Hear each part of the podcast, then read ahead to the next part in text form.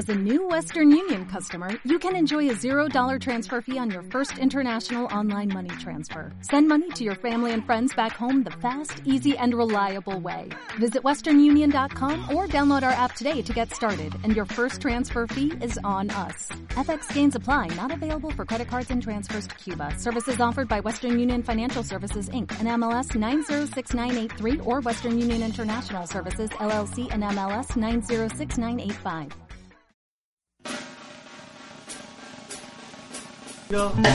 Bienvenidos a Rata China una vez más, número 10. Número, Número 10. 10, Bienvenido número 10. Lois a Rata China y a. Argentina. ¿Cómo te fue? Muy bien, acá tenemos eh, un programa muy especial porque tenemos un invitado otra vez. Acá Walter Lescano. Bueno, buenas noches, buenas nosotros. tardes, buenos días. ¿Cómo andan todos bien? Sí, de puta madre, con este invitado. ¿cómo Te- que tenemos un montón de cosas para contarles. Que, por ejemplo, eh, seguimos haciendo los mudos y nos está yendo cada vez mejor. Impresionante hacer los Se- mudos. seguimos con un éxito rotundo. Vamos a, podemos grabar las lecturas, así que a partir del próximo viernes. Hemos si que- descubierto con, eh, con la ayuda de Sebastián Pandolfeli, Que eh, que también colabora siempre con este programa. Eh, hemos logrado grabar directamente de la consola, con lo cual vamos a tener el audio limpito para ¿Qué más tenemos? al día siguiente. Y bueno, hoy vamos a charlar mucho de, las editoriales artesanales. Ustedes son dos. Eh, Sí, vamos a bardear. ¿Vamos a decir nombre y apellido, Walter Lescano? Eh, no, no, por una cuestión de gusto, decoro y buena educación, no nombres a los cuales repudiamos, pero sí nombres de gente que amamos y, y admiramos. Y cuando decimos repudio, ¿qué tenemos que decir? Algo como, por ejemplo, no sé. Eh, el señas señor- particulares, el rengo, el de bigote, el morochito. Y que la así. gente El sepa. pata que- de lana. El pata de lana es buena, ¿eh? Esa es buenísima. Bueno, entonces va pata de lana. Hay un par de pata de lana que yo conozco. Sí. Bueno, genial. Pata de lana está lleno. No nos metamos Sí, en sí, problemas porque todos tenemos eh, asuntos que resolver. De los dos sexos, Y todos ¿no? tenemos- no, sí, no sí. solamente varones. Y todos tenemos lanas también. Patón y patona, sí. Yeah.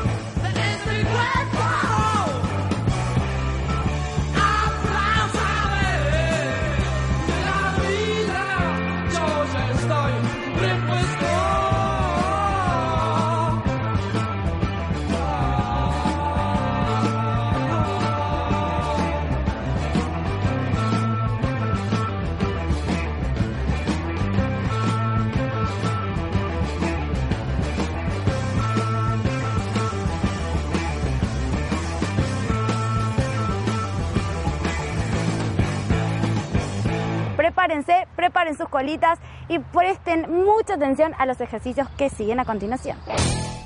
Ratachina.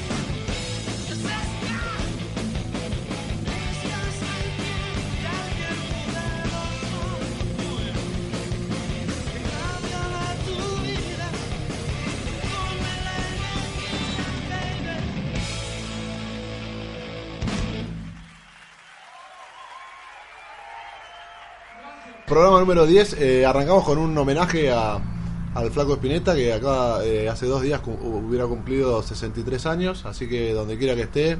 eh, Vaya un saludo especial. Sí, aguante flaco. Y bueno, acá estamos con Walter Lescano, nuestro invitado de hoy.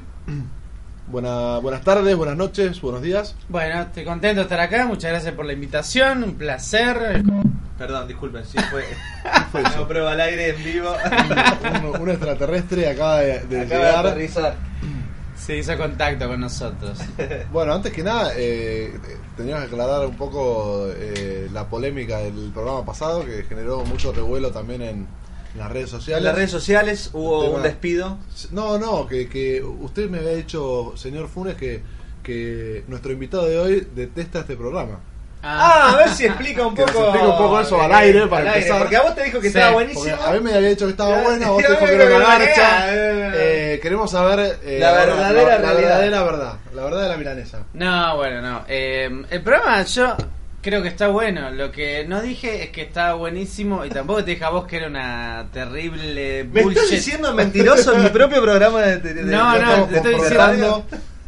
Es un careo, me siento en la, en la justicia. Bueno, Ah. ¿qué, qué, le- qué, le- qué mejoraría eh, y, y qué, ¿Qué mejoraría Walter? Walter, para, expliquemos a la- al público audiente que, que Walter tuvo trabajo. ¿Cuánto tiempo trabajaste en radio? Tiene No, experiencia. muchos- muchos por años, eso muchos queremos, años. queremos 10 años más o su menos. aporte constructivo, por eso. ¿10 años en radio? Sí, no, pero con intermitencias. Pero en, en radios así barriales, viste, que, Está bien. que te juntás En- con amigos. ¿En cuántas radios has trabajado? Ponele, si tenés que decir un número. Y ocho radios por ahí. Ah, ocho ¿Y radios. siempre el mismo elenco? Tipo. No, no, no, los últimos cuatro sí, pero los primeros cuatro fue variando. Es como tener una banda de rock, viste, que todavía no encontrás eh, la química con el otro, viste. Sí. Entonces, ¿En qué función? ¿Siempre condu- conduciendo? Sí, sí, no, pasa que en un programa de radio todos hacen todo, ¿viste? O sea, Producción, la- claro. conducción. Siempre la novia de alguno conduce, eh, maneja el tema de los llamados, otro que consigue Ah, la acá tenemos- música. Acá tenemos un robot que se encarga de recibir los llamados. Totalmente. Y- sí. Que hasta ahora fueron dos, creo. Sí, uno fue equivocado. medio, medio vago nuestro robot. Pero bueno, eh, está despedido el robot, queremos decirlo al Sí, aire. dale, Vamos a contratar a otro robot, Otro que, robot. que sea un poco Uno más activo. lindo. Uno parecía a Sí. Afrodita. No, pero bueno, escuchémonos. Eh, ¿qué, me- qué le mejoraría a este programa? Eh, Porque escucha, escuchaste Sí. varios programas. Sí, sí, escuché. A ver, una crítica al aire. Bueno, no, me parece que estaría bueno que tenga una duración establecida, eh, la que sea, una hora, 40 minutos, hora y media, hora y 40, dos horas, pero que tenga algo prefijado para que la gente sepa bien. Claro. Bueno, tengo esta cantidad de tiempo, voy a escuchar Rata China. Eso por un lado. Sí. Después, eh, que no. Que traten de, de pensar los programas en términos eh, conceptuales, digamos, como que todo vaya hacia el mismo lado, me parece que está bueno también. Ah, eso es una idea de porque es Lois. algo que uno. Vamos a defender parte de este programa que es hay, hay uno de los integrantes que está como con esa idea Ajá. Y, y, y mi opinión, que es la otra parte del programa, dice que necesita mucha producción. Claro. Entonces, como no tenemos mucha producción, pues nos juntamos Sí. a tomar cerveza Sí, los sí, viernes sí. entre las 2 y las 11 Claro. de la que noche. surja, claro. Claro, hacemos como eso. Sí, pero es más está buena difícil. esa idea. no, pero difícil. eh, requieren más tiempo, tal, claramente, ¿no? O Sí. sea, hacer algo conceptual, más temático. eh, yo, yo siempre bregué por eso. Claro. Pasa, pasa que requiere más tiempo, más eh, Un profesionalismo. No, más dedicación y digamos, eh, para eso necesitas por ahí un equipo de producción inclusive, o un sponsor mínimamente. Claro, yo porque pensando que es un podcast, entonces no tienen ustedes el, eh, el, el apuro de la actualidad. Entonces Eso por verdad. ahí darle a la gente algo de ustedes y no tanto de estar corriendo detrás del almanaque es un beneficio y por ahí lo pueden usar a su favor. Eso está bueno. Eh, nada, esas dos cosas me parecen que está bueno. Después Sí. la música está buena, la conducción está piola. Yo creo que, que el tema de, de la del, de la duración como que se, se va a terminar encontrando a sí misma, me parece.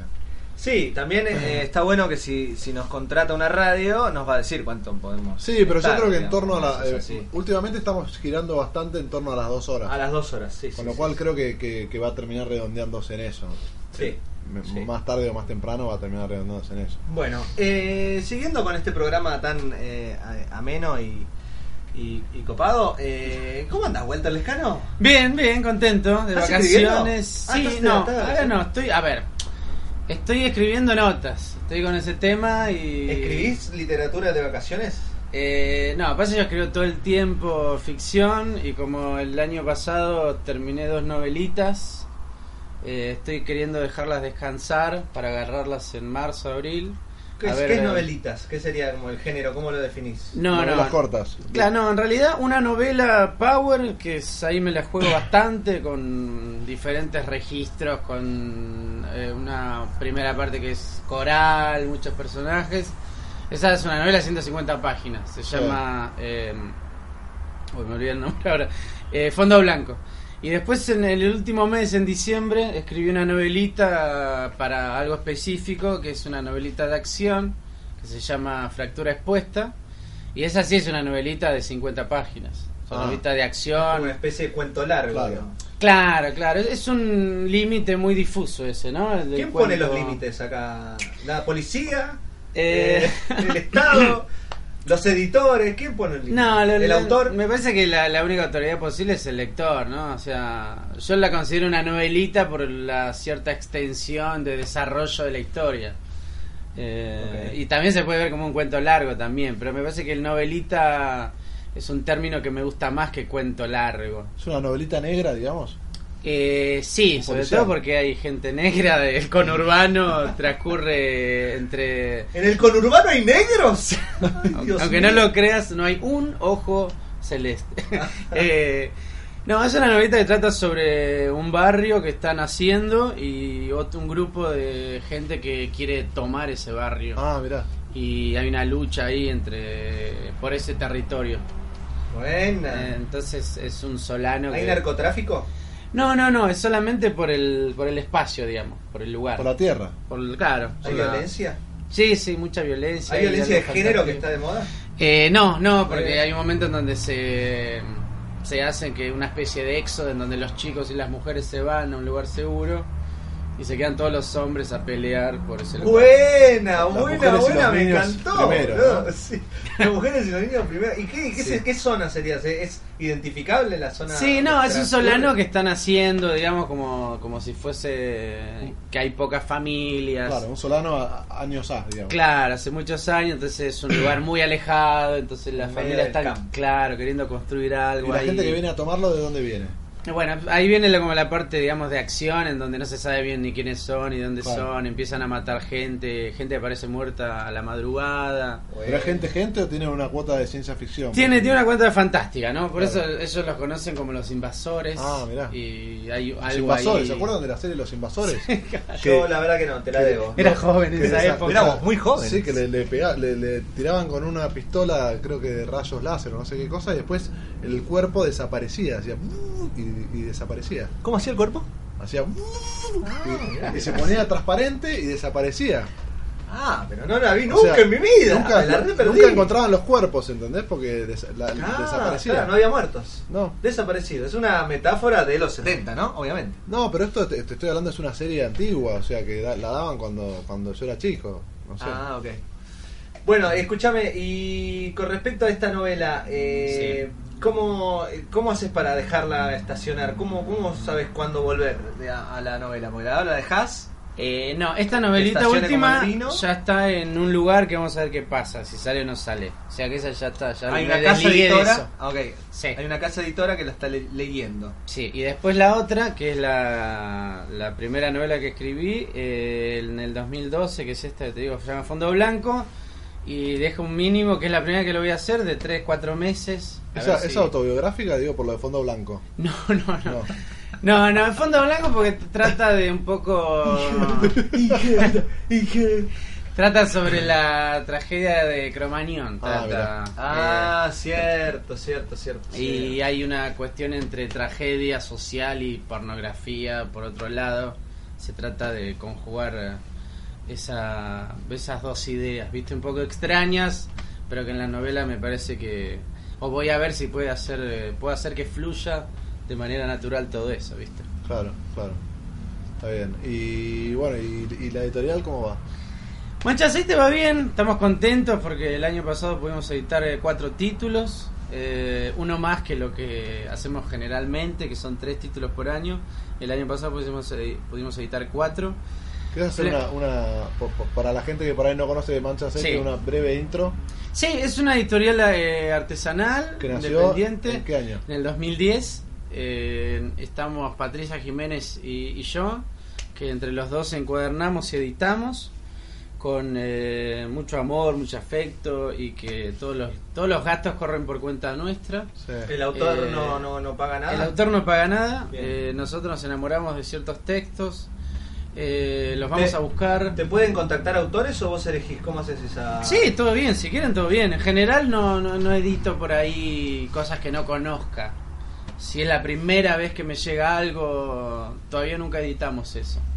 Que no conozcas a la- al autor. A la voz del autor, a Ah, los textos. En general es gente que ya conozco lo que escribe y voy a buscar si tiene algo o a pedirle algo que ya publicó en algún sitio.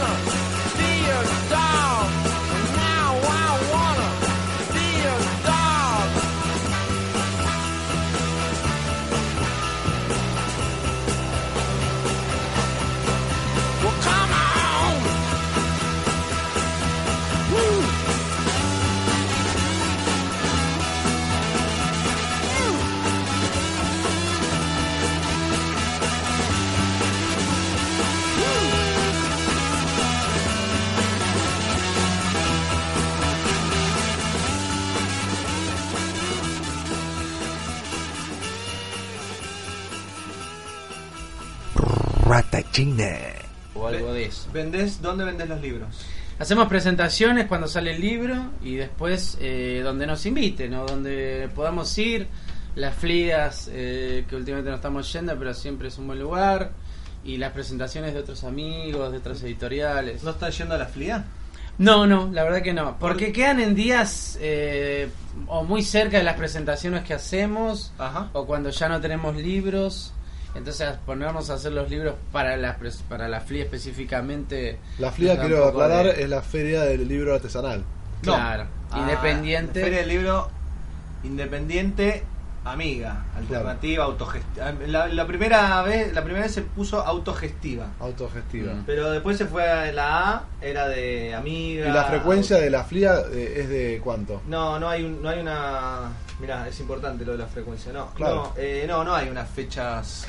Cada tanto se organiza. Además, ahora se están haciendo esp- espontáneas. Por ejemplo, en, en- en- en el Centro Cultural San Martín Sí. están haciendo un reclamo y entonces generan actividades de todo tipo y las flias se organizaron ya dos flias en las que eh, participa gente mostrando y vendiendo sus cosas, sus libros y, y un montón de otras cosas también. Pero como que la flia va mutando, no tiene una fecha ni cosa, una programación tan esquemática ni tradicional, Claro. sino que es hay una página que vas a la página de la FLIA y ahí te informás. Cada tanto, cada un mes, dos meses, yo entro para ver si hay alguna novedad. Y si no, a veces te llega mail, te puedes incorporar un mailing list. Claro. Pero bueno, esas cosas como que van ¿Cuál, cambiando. cuál es la relación entre, entre mancha de aceite y la funesiana? Eh, bueno, sí, mucha. Es la nave madre, la fonesiana. Así que me parece que. ¿La mancha de que no- aceite nació eh, inspirada en la funesiana, en cierta forma? Eh, no, no inspirada, sino como que Funes me enseñó a encuadernar. Sí. Y a partir de ahí nosotros armamos una editorial que tenía como muchos elementos en cuanto a las condiciones de producción de los libros. Igual ahora, hoy en día ya no se parecen, tipo casi, ¿no? Como en términos Eh, claro, en cuanto al packaging, conceptuales, digamos, claro. ¿no? Pero conceptuales también, como que hay cosas que tipo están explorando que están muy, no sé, a mí me parece muy interesante lo que están haciendo. Claro, nosotros lo pensamos, que no hago yo. pensamos varias colecciones, ¿no? Ah, está la primera que tenía que ver con narrativa, eh, después empezamos con poesía, después comenzamos con una colección que se llamaba, que se llama Fuego Sagrado, que son libros que tienen que ver con el mundo de la música, eh, y ahora vamos a comenzar una nueva en este 2013 que tiene que ver con eh, la colección nueva se llama George Romero y tiene que ver con el mundo de los zombies. Ajá. Entonces vamos a sacar cuatro textos sobre zombies, tres que son de narrativa y uno es de poesía. Y todos que abordan ese mundo, ¿no? Desde algún lugar. ¿Se puede, perdón, ¿se puede saber en los títulos? si ya Sí, están? sí, sí. Eh, no el nombre de los eh, de los títulos, digamos, pero sí de los autores. Claro. Juan José Bursi, eh, nuestro Sí. héroe de Lanús. Conocido de la casa. Conocido amigo de la casa. Sí, sí, sí. Así sí. es. Otro es eh, Lucio Greco, que también un, Un genio, un Lucio. capo de Avellaneda. Después está eh, Luis Orani, que es la primera vez que publica, es un amigo nuestro y muy buen escritor de Florencio Varela. Sí. Eh, y después está también Cecilia Díaz, una chica de Neuquén, que tiene un cuento genial, eh, que ese se llama Vacaciones, ese ya está el título. ¿Ese ya está? Se llama Vacaciones, sí. Ya tenemos los cuatro textos, lo que sí falta por ahí es algunos títulos que los autores todavía lo están definiendo. ¿Y qué- Pero el- ¿Son cuentos largos? Son, Son tres cuentos, eh, tres cuentos largos y un poemario. Ajá. Todos van a salir de forma individual. Ok. Eh, así que estamos contentos con eso. Todos, todos, ninguno de Capital Federal, digamos. Claro, un poco queríamos eso, ¿viste?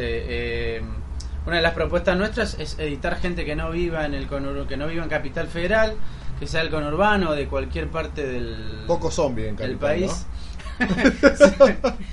claro, pero no sé, fue una propuesta que yo le hice a- eh, de dos ya sabía que estaba el texto y de otros dos les propuse y se coparon, lo hicieron. Les propusiste, o sea, no lo tenían escrito. No, no, a Bursi no lo tenía escrito y Orani tampoco. ¿Y cómo es eso? ¿Cómo te le acercás a un autor y que de repente no... ¿No? ¿Cómo, cómo seducís a alguien para que... Te veo a vos escribiendo algo sobre zombies. ¿A mí? No, no, digo, Claro, claro, claro. a un autor, no Claro, decirle. ¿cómo? ¿Qué, le, ¿Qué le decís, digamos? Bueno, a, a Bursi tenía ya un. Tiene dos libros de cuentos extraños, ¿no? El Sí, primero sí, es sí, un sí. dios demasiado Muy pequeño extraños, y otro es. Muy el- buenos son esos libros. Claro, y Gran el autor. segundo libro es El sueño de los elefantes, que se llama. Sí. Y mm, si no es este, no te enojes. ¿Ese es el de no me Gárgola? acuerdo el- claro, el de Gárgola. Ese no lo leí yo. ¿no? Yo Lo tampoco. Bueno, son Yo cuentos- el primero sí lo leí, el, El libro video está bueno. Eh, entonces, nada, le mandé un mail y después nos, le contándole más o menos cuál era la idea De la, colección. Ajá. Después lo encaré en una presentación, nos cruzamos y le dije y se copó y lo escribió todo, cumplió en el tiempo que dijimos que había que escribirlo. Eso es complicado, ¿no? Que te cumplan con el tiempo. Claro, pero en general, como es la primera vez que pedimos texto específicamente para la colección. O sea eh, que también fue tu primera vez. Claro, claro, en general, cuando pedíamos textos que por ahí ya estaban o que sabíamos que lo tenía el autor, tranquilamente lo cedió, ¿viste? O sea. Sí.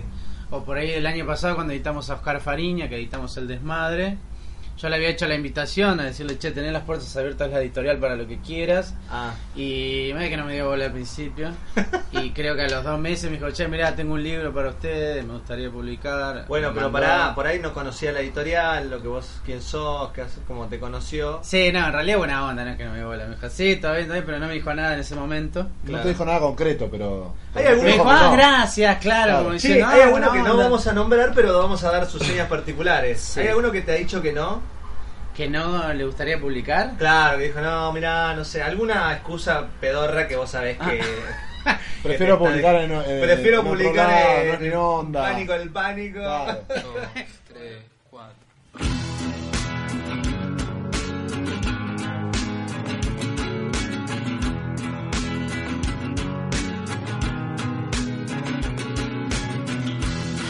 Cuando más me necesites voy a estallar. Cuando más me necesites voy a estallar. Cuando más me necesites voy a estallar. Cuando más me necesites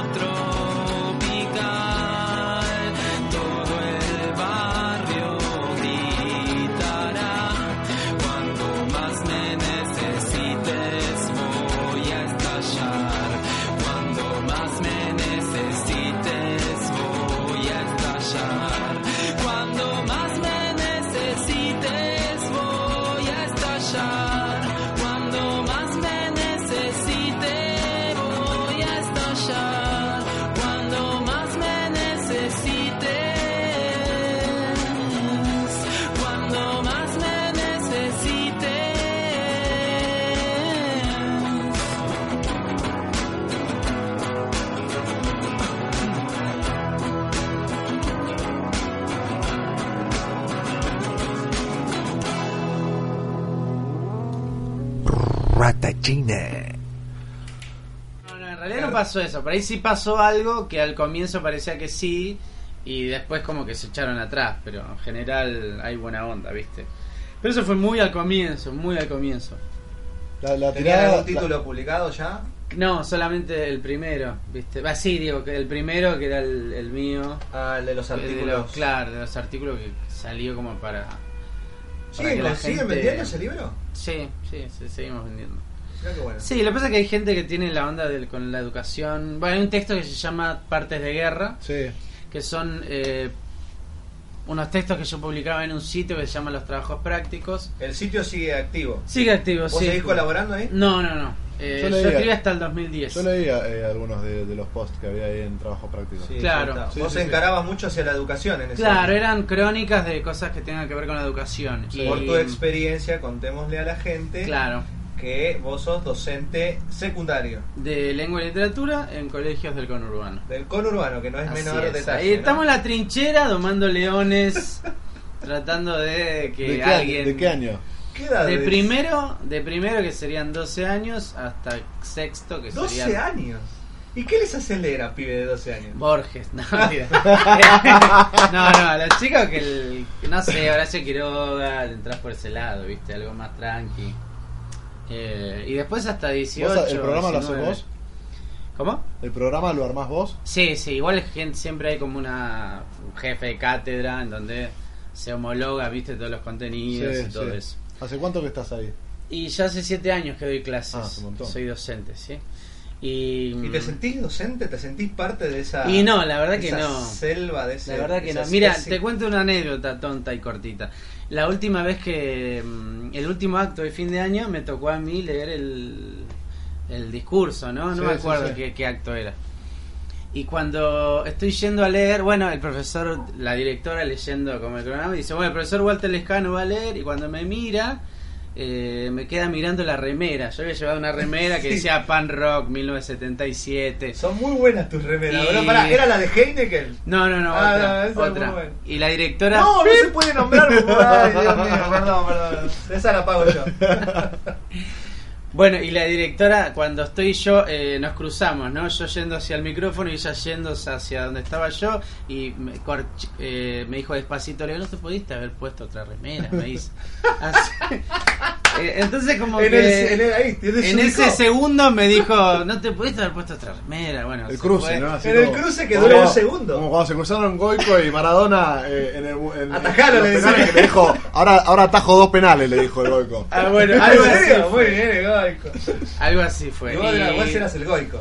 Bueno, y entonces ahí me di cuenta que todavía hay cosas que yo no puedo adaptarme Sos a más alumno que, que- formalidad. que- que profesor, si se quiere. En, en cuanto a lo que se conoce este el estereotipo del profesor, ¿viste? Esa eso, cosa derrotada, está, está más del lado, esa cosa está más del lado del estudiante que del profesor. Sí, sí, en general se genera como empatía con los chicos de, de ese aspecto. Después cuando se dan cuenta que no aprueban... ¿Sos ese tipo de docente irresponsable que se hace amigo de sus alumnos? No, no, no, no. Que le permite todo tipo de desmán. No, no, yo siempre digo, la primera o segunda clase, si querés que seamos amigos está todo bien, pero me interesa más que aprendas. O sea, Ah, sí, si ok, listo. aprendes, me- me- se van a jugar eh, al jueguito. otra No, vez. bueno, yo... ¿Vos yo- sos, sos consciente de que, de que hay muchos pibes que, esto es en serio, que... Para todos, en serio. No, Eh, Gustavo, Ni- un saludo a Gustavo Nielsen que cuando le dije venía al programa, eh, que hablamos boludeces y no sé qué, me dice, no, pues yo no puedo ir porque yo hablo siempre en serio. Ah, Entonces Bueno. dije, no, bueno. no, porque vos le dijiste que, hablaba, que todo eso. boludear, no, yo no. si vos voy a hablar en serio. No, yo todo lo que hablo es en serio. Respetos así a Gustavo Nielsen, un Sí, un gran escritor. No, un fenómeno. Acabo de leer eh, Auschwitz, está muy bien. ¿eh? Bueno, bueno, pará, eh, otra vez. Bueno, eh, no. ¿En qué estábamos? Ah, que muchas veces eh, por ahí el destino de, de- de un alumno cuando termina el secundario, hacia qué lado va a rumbear, sí, muchas veces es por un profesor. Eh, esta es mi teoría, ¿no? sí, sí. O sea, hay gente que por ahí no tiene la vocación muy definida, de repente tuvo un muy buen profesor de X. lengua y literatura, Sí. por ejemplo, y por ahí se, se, se- se vincula más a, a lo humanístico, a las letras o todo eso. O, ti- o- o alguien que tuvo un gran profesor de matemática y, y- y lo enganchó con la matemática y por ahí Sí. estudia ingeniería, ponele. Pero pasa mucho eso. Te hago una pregunta. ¿Vos sos consciente de eso en el día a día con alumnos? Por Sí, ejemplo? sí, sí, totalmente. Por eso yo doy buenas clases. O sea, me preparo para dar las clases.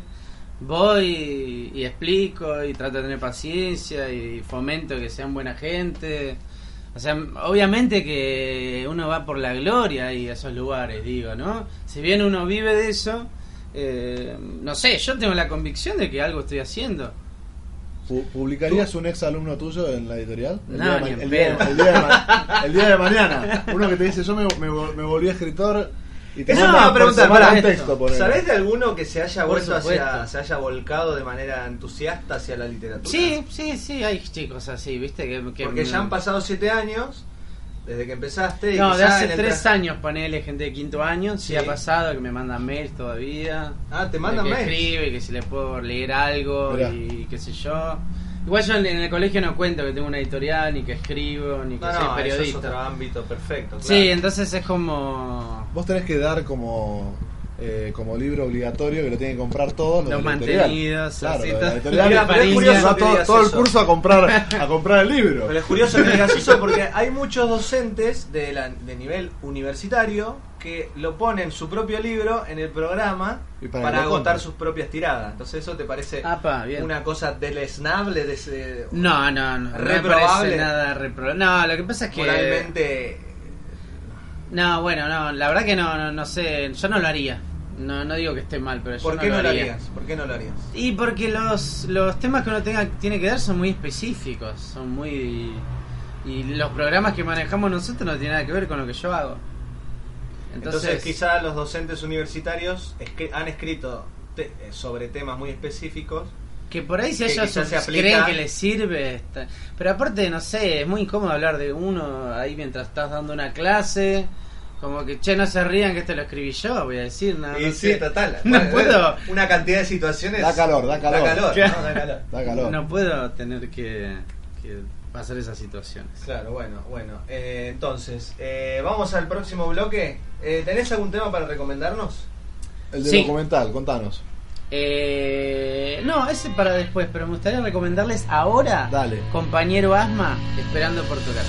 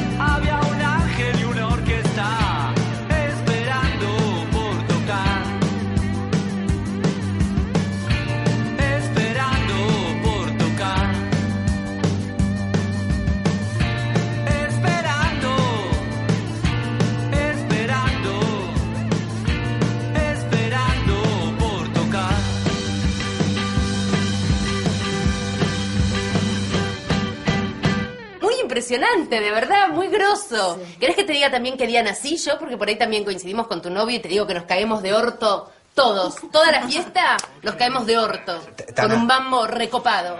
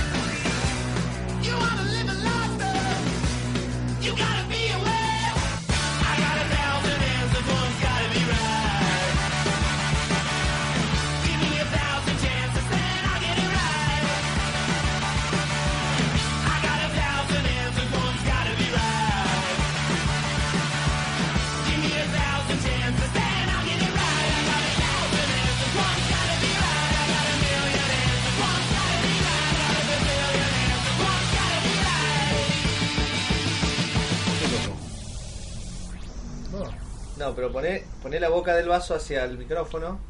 No, pero el otro día hicimos un ruido que era mejor que el. Igual algo el grabado, bueno. por ahí. No, pero era mejor que grabado. Mejor grabemos. Arranquemos con un brindis y listo. Bueno, dale, brindis. Me encanta que sean vivo todo. Bueno, señores, acá estamos eh, celebrando este encuentro. Más cerca, por favor. Pero cómo no. Ah, mirá qué bien que, que se escuchó el brindis. La gente estará entusia- entusiasmada con, ¿Con nuestra entrevista del con día? nuestra entrevista del día. Yo creo que sí. Bueno, ¿tenemos preguntas al aire? ¿Algún Sí. llamado telefónico de algún oyente? Mm, ojalá, pero no hay nada. ¿Vas a programa de radio? Eh, sí, ahora estoy yendo bastante. El sábado fui a uno, ahora estoy yendo a otro hoy. Rata China, así Eh, que estoy Bien, contento. bien, bien ahí. ¿Y te gusta ir a programa de radio con mi... Es porque es otra posición, ¿viste? que Sí, sí, me gusta un poco.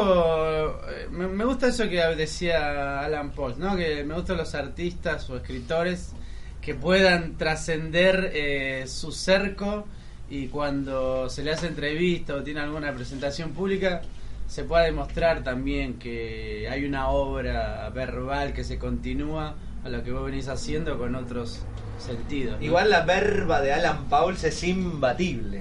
Estoy, estoy tratando de entrenarla, ¿eh? Después quiero ver si puedo competir con él así. Es letal, ¿no? Tenemos un auspicio de Barral. Acá. ¡Barra! ¿No? ¿Era así? Era así. Así, pero bueno, conseguimos, solamente conseguimos la moto que pasa. Estamos ya en un relato, ¿no? Es como. Muy bueno, carburando otra, una parte dentro del Sí, sí, programa. sí. Ya probaste el chiquito, ahora probá el grandote. ¿No? Y bueno, es como los auspiciantes que conseguimos. Y bueno, ¿qué va a hacer? Che, pará, Bueno, pero así esto que- pará, tu sue- entonces tu, tu, tu sueño oculto es, es algún día ser como Alan Pauls. Eh, no, mi sueño oculto Es es. tener la belleza de Alan Paul. No, no, algún día ser eh, echado de Mercado Libre. Ese, ese es mi sueño oculto. Bicicleta, ¿no? vos entonces que estás practicando tu verba, vas Sí. al otro día y te escuchás y ves qué pasa, cómo lo dijiste, vas No, mejorando. no, te- no, no. ¿Hablás frente al espejo, por ejemplo? No, no, no. ¿Practicás me tus gusta- discursos? Eh, como, ¿Te, te, de- te- te vestís de azul, por ejemplo, cuando vas como a la Isica. algo azul como cuando Eso- vas a una presentación? Perdón, eso lo hemos hablado en este programa con cuando vino Pandolfelli. Nos contaba que la ISECA ensayaba sus sus, sus Pero- lecturas. Claro, pero en cuando, presentaba los cuentos de terror, ¿se, eh, ¿se acuerdan con el Claro, pero él lo decía de memoria y para la tele por un fangote de guita. Había que Bueno. ensayar lo mejor que Bueno, salga bien. Bueno, estamos también. Paul Cenizal presentaba un ciclo de, ¿No de lo hace más eso? No, no sé, no tengo idea, pero lo he visto presentando eso y también era como. a- a- tenía una pose así como. ¿No? Medio histriónica, digamos. Bueno, no, Paul, en mi caso no, Paul, no hay nada de eso. No, quiero decir, eh, era como un acting. Ah, ah, que- no me asustes, boludo, que estoy me entiendo que el mundo va para un lado No, no, no, no. y yo estoy yendo para otro, re lejano. Aunque era, eh, era una suerte de, de actuación que hacía, ¿no? Era como medio. No era, no era natural. No, no era natural, eso es verdad. Será así como en la. Claro, la, la gente, las chicas se preguntan, ¿es así como en la tele? ¿Vos sos así como en la radio? Eh, sí, no, el tema es que no, no, no me gusta ver, no, no me interesa mucho lo que tenga que ver conmigo, en el sentido de que no releo mis notas, no me fijo si me filman, no me escucho si me graban. Trato como de que eso no me, no me perturba porque primero me aburro, después me pongo crítico, después me agarra vergüenza, entonces todas cuestiones Todas- negativas. todos juntos, así O sea que no vas a escuchar este programa. ¿Eh? No. Sí, pero por los Este- temas, por ustedes, por otras cosas Pero que esta- lo hacen interesante. Pero esta edición, quiero decir. Sí. La de hoy. ¿La vas, Sí, ¿la vas sí. a reescuchar o no? Sí, supongo que sí, algo, pero es como un poco. ¿La vas a No, recomendar? vergonzoso. Pará, pero si ya nos explicó que por una cuestión totalmente personal y sinceramente se, se expresa y le- no podemos reprimirlo, eh, escuchá el programa, pelotudo, que te estuvimos grabando dos horas. No, está No, bien. bueno, pero Va a escuchar teniendo- un cachitito y seguramente teniendo- no lo escuche todo. Teniendo en cuenta que, que en el, durante el verano hemos tenido un promedio de 11 oyentes. 11, 11 15 Once. bajadas, sería bueno que lo escuchen. Porque No, no, lo- no lo obligue, no lo obligue, no seas hincha huevo. No lo obligue, que está y, que contándote. reco- y que lo recomiende a todos sus amigos y contactos. por Eso, eso sí, eso seguro. Por, hay que bancar a la gente neurótica que tiene sus cuestiones, ¿no? Y que, que- está bien, bueno. Volvamos a la literatura, a Mancha de Aceite, que estábamos hablando que era muy interesante todo eso. ¿Cuánto, eh, cua- eh, la tirada de cuánto es de cada título que sacan? Y estamos entre tiradas de. Depende del tiempo que tengamos, entre 20 y 30 para la presentación. Sí. Y después eh, es eh, un libro que no. Son libros que no se agotan. Hacemos a pedido o para las presentaciones cuando tenemos tiempo. Presentaciones, digo, de otras editoriales o invitaciones que recibimos. Y llegamos entre 5 y 10 ejemplares de cada título. Y ¿Cuántos títulos tienen en total hasta ahora, ponele? Ahora tenemos eh, 10 títulos, tenemos ahora. ¡Ah, la mierda! Bien. Sí, bien, bien, contentos. Y, Sí. la, y las- Fua, la- boludo, yo tengo. Fua, muy bien, felicitaciones, Lescano. Gracias, Sí, gracias. Te felicito. y yo noté otra cosa también, que es de- del comienzo de esta parte, eh, le han metido como una, una cuota de diseño, ¿no? En- Sí, ahora lo no que. estaba, digo. claro, las, el año, las portadas. eso, el año ¿no? pasado pudimos eh, sumar esa parte que es un arte en el cual está bueno incursionar, que tiene que ver con el diseño. Entonces las tapas las hacemos por imprenta y trabajamos con diseñador. Cada libro tiene su diseñador, que como nosotros no tenemos presupuesto, siempre va con la onda del. Generalmente es conocido del autor, quiero decir, Claro. o conocido nuestro. Y cada tapa tiene su diseñador, así que cada libro tiene alguien que le pone el sello personal. Y está bueno también no generar uniformidad en cuanto a la tapa. Me gusta eso, que haya diferencia en cuanto a la visibilidad de cada título y de que se relacione una estética particular con cada autor. Entonces eso me parecía vital. Por ejemplo, en el de Flema es una mierda, que es el libro de Diego Vecino, que es el hit de la editorial. ¿Cuántos, Vendimos, cuántos vendieron, por ejemplo? Ese es el de que ese más- vendimos 100, por ejemplo. en ¿Y ese que más se vendió? Sí, sí, fue el que más se vendió.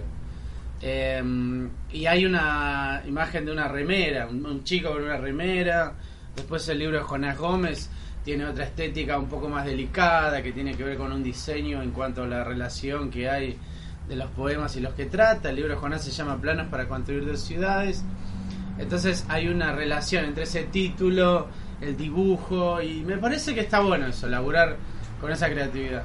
Pero se, se nota, digamos, se puede ver que son de la misma editorial, pese a, a la, a la diferencia esta que vos decís, de, por ahí de, de Eh, diseño. no, parecen otros de otra editorial en cuanto a que parecería una editorial industrial, por decirlo de alguna forma, pero sigue teniendo esos dos aspectos, ¿no?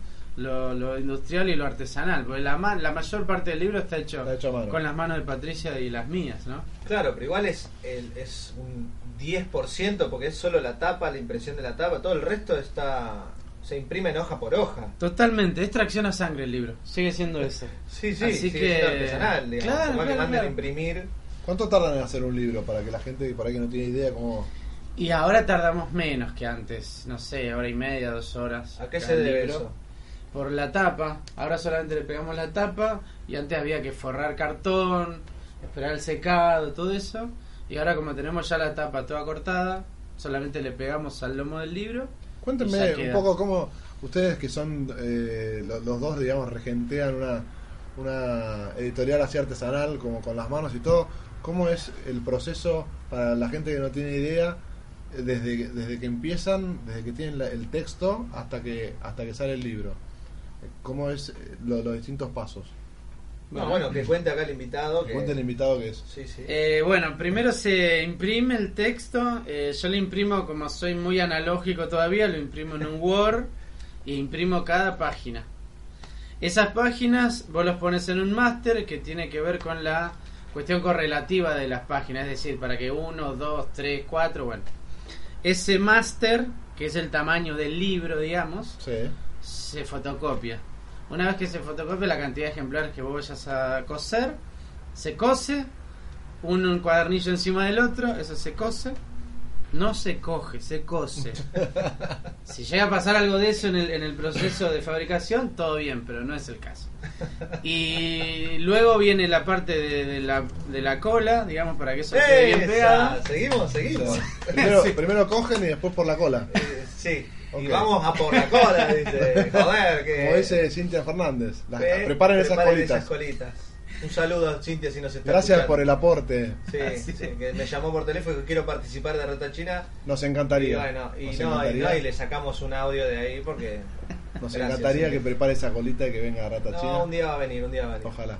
Bueno, entonces. Bueno, luego de eso viene la parte del prensado, que sin prensa no hay editorial, así es importante que todos compren su prensa. Sin trata, Eh, no, no, sin cliente no hay trata. Sin cliente no hay trata y sin prensa no hay editorial. Así que tengan en cuenta eso todos los que quieran Yo tener me una editorial acuerdo, en yo su me acuerdo cuando yo te conocí, creo que fue Era blanco. allá en, en- Sí. allá en Garay, ¿no? Antes de que me... Él fue testigo del Ah, ataque... él vino, fue, él fue él testigo vino. del ataque gatuno a mi espalda. ¿Se acuerdan Sí, de esa situación? sí, sí, sí. Eso fue un, un- algún día lo vamos a. Algún Bueno, día vamos día no hay tiempo, pero bien. algún día lo vamos a contar. Lo, lo voy a escribir también eso porque eso es un- Genial. Bueno, pero él estaba el primer día, ¿verdad? Estás, Pero cuando estás es- en su crónica del primer día en la editorial. Ah, ¿sí? Sí, ¿No sí. leíste Sí, eso? creo que la leí, creo que la leí. Estaba en un blog o en alguna página En Claro, trabajos prácticos. práctico. Ahí va, sí. Lo leí ahí, sí, me acuerdo.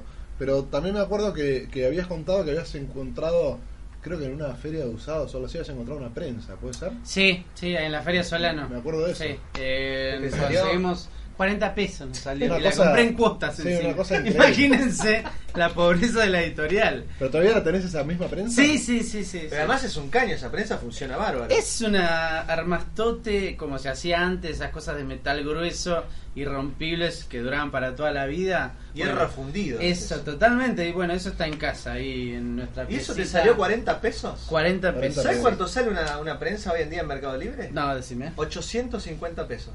Bueno. ¿No querés venderla por Mercado Libre No. y comprarte otra? Tipo, No, gran- est- estamos bien, negocio. estamos bien, estamos bien, estamos bien. No, y no, después de eso, no. bueno, después de eso viene la parte de se seca para que eso quede bien unido, los cuadernillos. Y luego viene la parte del pegado de la tapa y ahí ya queda el libro espectacular para que cualquier lector deseoso lo devore.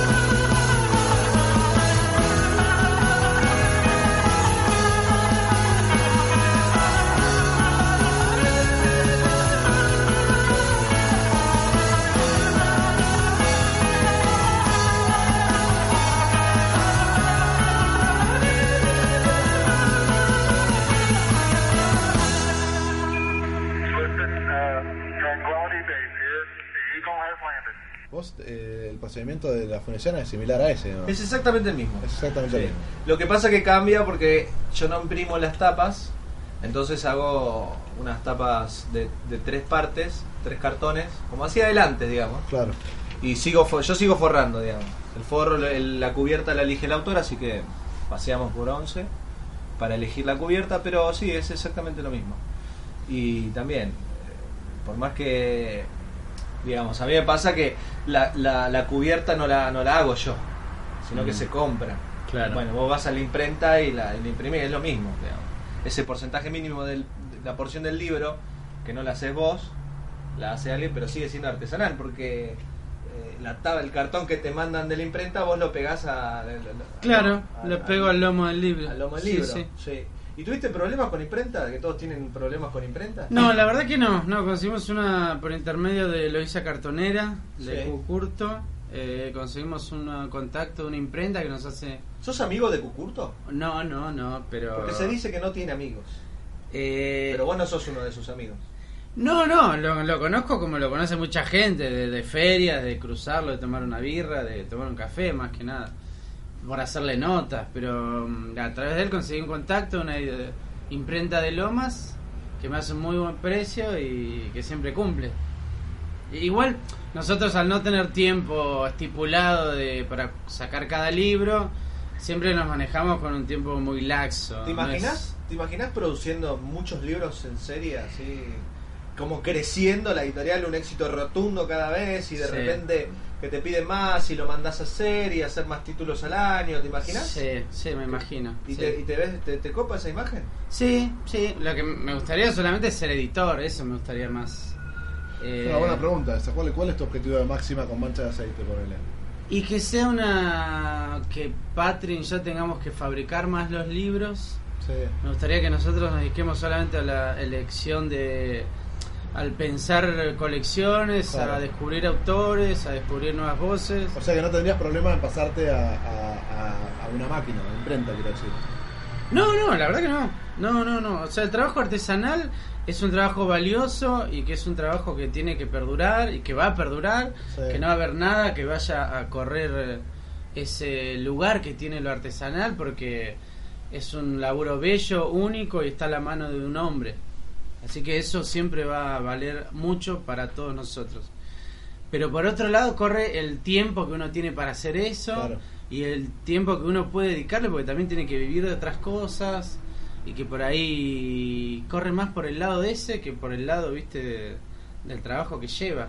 Claro. Es solamente el tiempo. ¿Y te ves y te ves haciendo libros, por ejemplo, ahora que están casi todos haciendo, no casi todos, pero hay mucha muchos editores que es- están siendo seducidos por el ebook, el libro electrónico, el ¿Qué, qué, Sí. qué- qué posición tiene alguna posición mancha de aceite con respecto a eso en Sí. términos de política editorial? Sí, sí, sí. Mira, a mí me parece que esto de los ebooks es, eh, es una gloria absoluta. Porque mientras se se- sea democrático la, la- el, el hecho de compartir literatura, siempre van a salir ganando todos.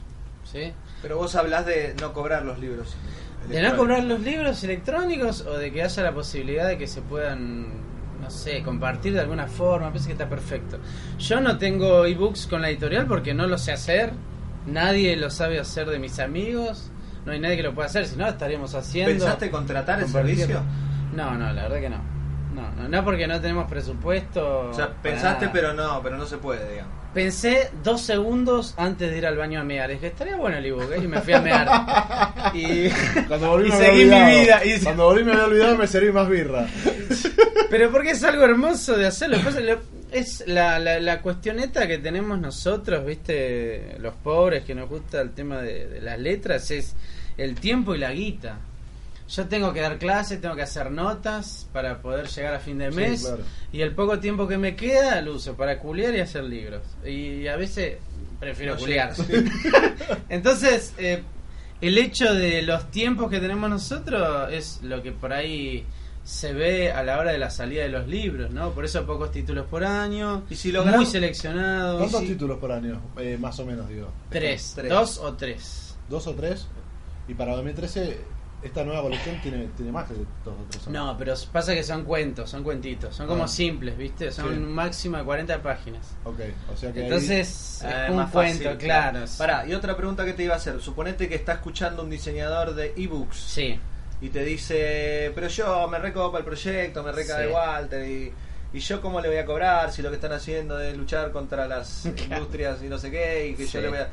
Digamos, si alguien se quiere acercar para diseñarte gratis los libros. sí editorialmanchaceite.gmail.com y Y nos no contactamos, nos juntamos, vemos cómo hacemos Porque y viste que para hay, adelante. hay gente que opina que el ebook está como va, va a pagar el libro papel o va a Claro. como desaparecer la lectura porque Mira, ningún medio, eh, ningún tipo de arte va a desaparecer jamás, porque eso es algo propio de lo humano, y lo humano nunca va a desaparecer, me parece. La forma de relacionarnos que tenemos con las cosas son siempre cristalinas y van hacia un punto. Los soportes van a ir modificándose porque tiene que ver con un avance, una cuestión económica, y eso es propio de otro tipo de gente. Nosotros que nos gustan las historias vamos a buscar la forma de leerla, sea en las paredes como era antes los cavernícolas o en los e-readers como es ahora. Me parece que esos eh, no está en discusión y siempre va a haber gente que le guste los libros de papel. El otro día una banda me regaló un cassette. O sea, ellos sacan su música en cassette ahora. O sea que los, los formatos van, vienen, depende del mercado que ¿Vos sí, el hay, el cassette- ánimo de la gente. ¿El cassette va a volver como el vinilo, ponele? No, me parece que no. Pero, pero no, pasa que hay gente que vivió en los 90, se vivió del cassette, entonces tiene que ver con una melancolía de, de cierto grupo de gente. pero es un gesto político también ¿no? Por supuesto, incluye- sí, sí, cierta resistencia a, a lo actual o que no te moviliza tanto el iPod, no te moviliza tanto lo que está sucediendo ahora. Entonces me parece que a la gente que lee va a leer de lo que sea, como sea, siempre se va a buscar la forma, ya sea robándote un libro en una librería a un amigo, o ya sea pidiendo prestado, o comprándote un ebook, porque sabes que ahora se pueden bajar dos millones de libros. ¿Tiene página eh, Mancha de Aceite donde estén los títulos? Sí, eso? tenemos un blog que es eh, editorialmanchaceite.blogspot.com y después yo abrí un Tumblr ahora donde subimos las, las notas que hacemos y que hago yo, va. Y nada, y esos son los contactos más o menos. El Facebook, Editorial Mancha pero Aceite. donde pongan Walter Lescano eh, ¿hay otro Walter Lescano? Sí, pero... ¿lo conoces? No, no, no. ¿Con No, ese pero- o con ¿dónde Z? está? Tiene que ver con Centroamérica, no sé. ¿Con qué, Centroamérica? sí, sí. ¿Con ¿Y ese qué o con? Z? Sí, con, con Z. sí, Exactamente yo- igual. Igual que vos. Sí, sí, sí. Me gustaría ser pariente, por ejemplo, de Pablo Lescano, que ese sí me parece un grande total. Un Pero saludo bueno, a Pablo si nos está el escuchando. Pablito querido, pero él es con ese, lamentablemente no somos Ah, parientes. son Pero él no pudo haber cambiado la Z por la S para diferenciar. La- la- los estudios filológicos eh, que tienen que ver con los apellidos y los nombres y esas cuestiones de detalles dicen que son errores ortográficos de gente que... de que- los burócratas que te anotan, exactamente. Exactamente, A mí me gustaría ser accionista del Lloyds Bank, pero, pero bueno, lamentablemente no, no, no, no va a No suceder. es posible, No, claro. no. Bueno, eh, queremos agradecerte. Por Nos- favor. Nos gustaría que nos dejes los 250 pesos que, que habíamos acordado. dale, dale. Traje cambio, viste, así que Trajiste cambio genial, pues no tenemos cambio. No, no, hablando en serio, gracias por venir. No, por la verdad que fue un placer eh, nada, eh, repasar un poco todo esto de, la, de las editoriales artesanales, que para mí es un placer encontrarme con los libros que hacen ustedes. Así que nada, los aliento a seguir adelante porque creo que van por un camino Vamos, que hay que ¿y cuál es- cuál Vamos los pibes. ¿Cuál es tu futuro próximo? Ahora, por ejemplo, te vas de acá, salís, volvés mañana. ¿Qué hacen mañana? Sábado de la noche. ¿Qué hacen sábado? Y mañana a la noche lo más probable es que haya un asado en casa, asado con mi novia nada más, así que asado y birra y... ¿Asado y birra? ¿No asado Sí, y vino? No, no, no, yo no soy del vino, yo soy cabeza de Solano. Pero escuchame. En Solano ¿Fernet lo toman?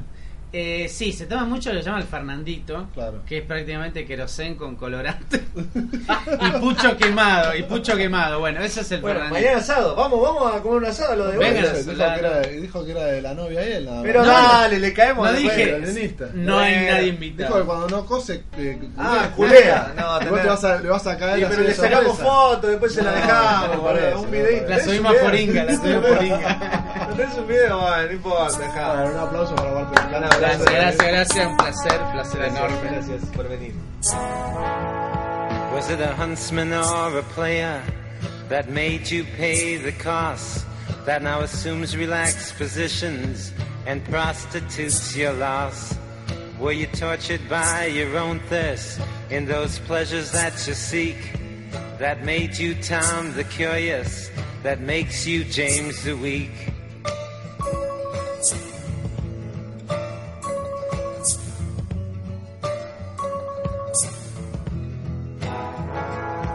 And you claim you got something going, something you call unique. But I've seen your self-pity showing as the tears roll down your cheeks.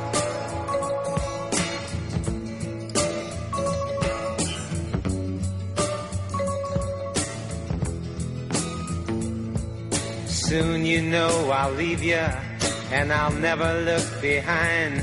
Cause I was born for the purpose that crucifies your mind. So can't convince your mirror as you've always done before. Giving substance to shadows, giving substance evermore.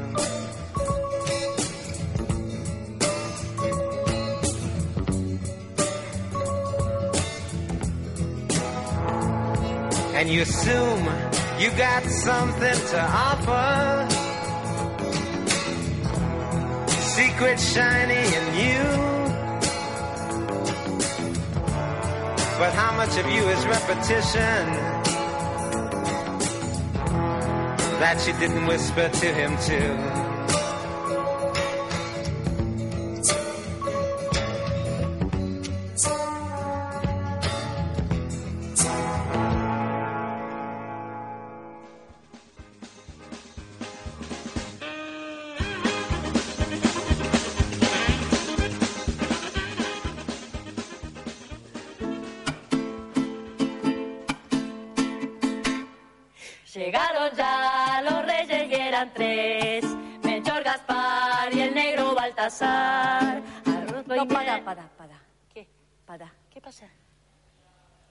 Rey negro.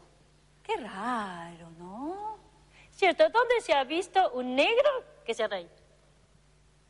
Lo saquemos, lo saquemos. Llegaron ya los reyes y eran dos. Melchor Gaspar, la la la la la lo. A ropa y miel le llevará. Para. Arroz y miel.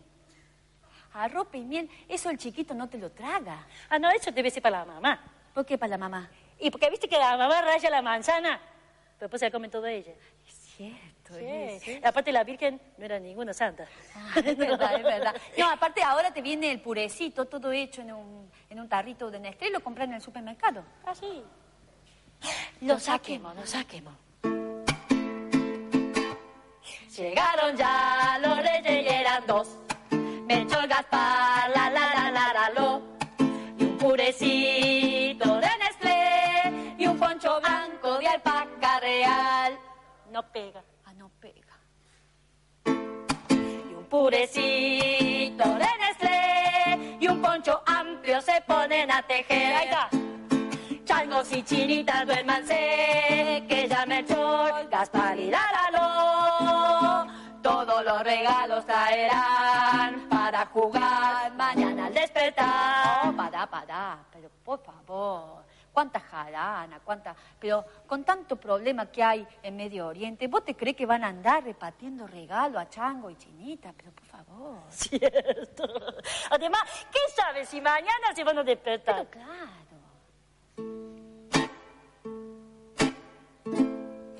Llegaron ya los reyes y eran dos. Melchor Gaspar y el negro se murió. Vamos a pedirle a Santa Claus que desde el norte dejen de bombardear. Vamos a pedirle a Santa Claus que desde el norte los dejen en paz. ¡Qué boludas!